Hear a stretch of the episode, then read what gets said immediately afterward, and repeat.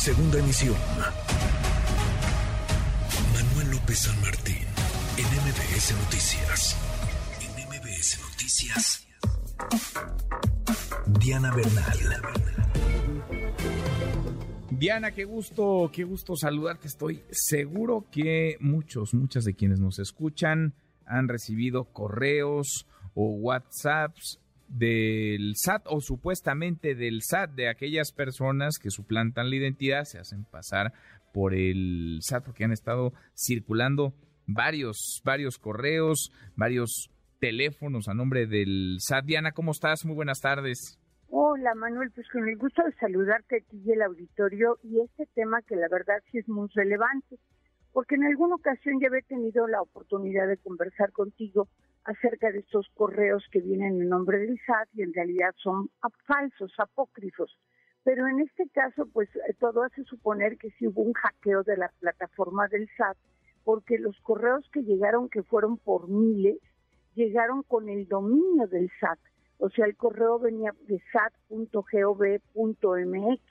y además traía el RFC correcto del contribuyente al que le llegó y le pedía abrir un vínculo y le decía que su devolución, por ejemplo, no había sido autorizada, algún, digamos, como dicen, algún anzuelo, algún phishing, ¿no? O sea, te vamos a decir que tu devolución tienes que hacer esto para que te la autoricen. Muchos ni siquiera habían pedido devoluciones, pero algunos pues sí eh, le dieron clic al vínculo y esto pues los lleva a que puedan eh, hackear sus datos personales o incluso dañar sus dispositivos. Eh, todo ese día que estuvo este, digamos, fiching de estos delincuentes, el SAT solo salió a aclarar en la noche y lo único que dijo no negó el hackeo, solamente dijo que pues tuvieran mucho cuidado y que los datos estaban bien protegidos. Después de esto, Manuel, vinieron mensajes de texto también supuestamente a nombre del SAT y también pues que son eh, verdaderos eh, pues, trampas para que puedan hackear tu dispositivo. Una cosa muy importante que quiero recalcar, Manuel, que ya he comentado, el SAT nunca manda WhatsApp.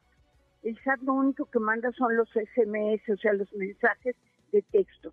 Entonces, lo más correcto en estos casos que podemos hacer como contribuyentes para evitar cualquier afectación es no darle clic al vínculo, incluso si quieres ni abrir el correo ni ver el mensaje y tienes la inquietud de si SAT te quiere notificar algo, pues abres tu buzón tributario, que ahora es muy fácil, es como abrir cualquier plataforma, pues nada más tienes que usar tu ID y tu contraseña. Esto pues para evitar que, que se caigan en estas situaciones tan peligrosas, Manuel, que la verdad sí son muy sensibles, porque la plataforma del SAT que maneja más de 60 millones de contribuyentes, pues tiene datos personales muy confidenciales de todos ellos. Pues sí, que a todos nos debería interesar que, se protejan, pero bueno, andan a la orden del día los, los estafadores, aquellas personas que buscan eh, pues, eh, ganar en este río revuelto de, de llamadas de extorsión, de miedo incluso. Diana, vale la pena estar pendientes y además están muy claras, ¿no? ¿Cuáles son las vías de comunicación del, del SAT para que no haya para que no haya pierde? Para que no haya confusión. tal cual. Tal cual. Diana, qué gusto, qué gusto escucharte. Qué gusto, Manuel, que tengas una excelente tarde tú y el auditorio. Muchas gracias. Igualmente, muy buenas tardes. Redes sociales para que siga en contacto: Twitter, Facebook y TikTok. M. López San Martín.